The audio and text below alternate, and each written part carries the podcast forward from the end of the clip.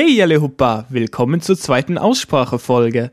Seid ihr bereit, Experten des Buchstabens A zu werden? Dann legen wir los. A ist der erste Buchstabe des schwedischen Alphabets und kann sowohl lang als auch kurz sein. Lasst uns ein Beispiel für beide Varianten anhören. Ein langes A hat das Wort bra, ein kurzes hingegen hat. Hört ihr den Unterschied? Bra, langes A, hat, kurzes A. Sprecht mal nach. Bra.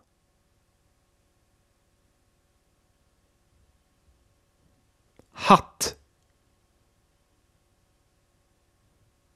Das A in bra ist sehr dunkel und wird hinten im Mund gesprochen. Im Deutschen gibt es diesen Laut nicht. Das A in hat hingegen ist hell und wird vorn im Mund gebildet.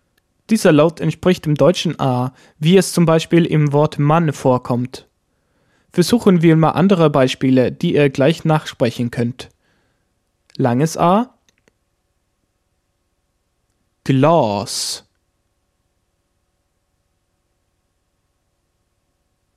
Kurzes A Glas Hört ihr die beiden verschiedenen A? Glas und Glas. Machen wir weiter. Talk.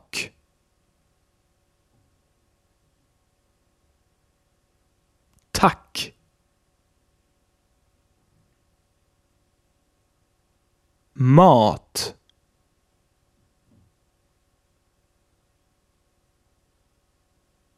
Matt.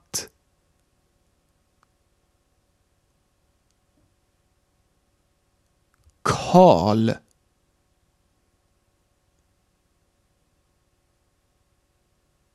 Kall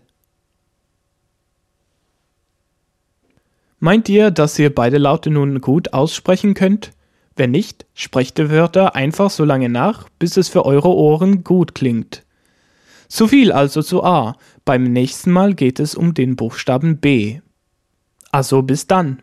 Schau mal bei sprichmalschwedisch.com vorbei für zusätzliches und interaktives Material für diese Lektion, Videos und weitere nützliche Hilfsmittel, um Schwedisch zu lernen und werde ein Teil der Sprich mal Schwedisch Community.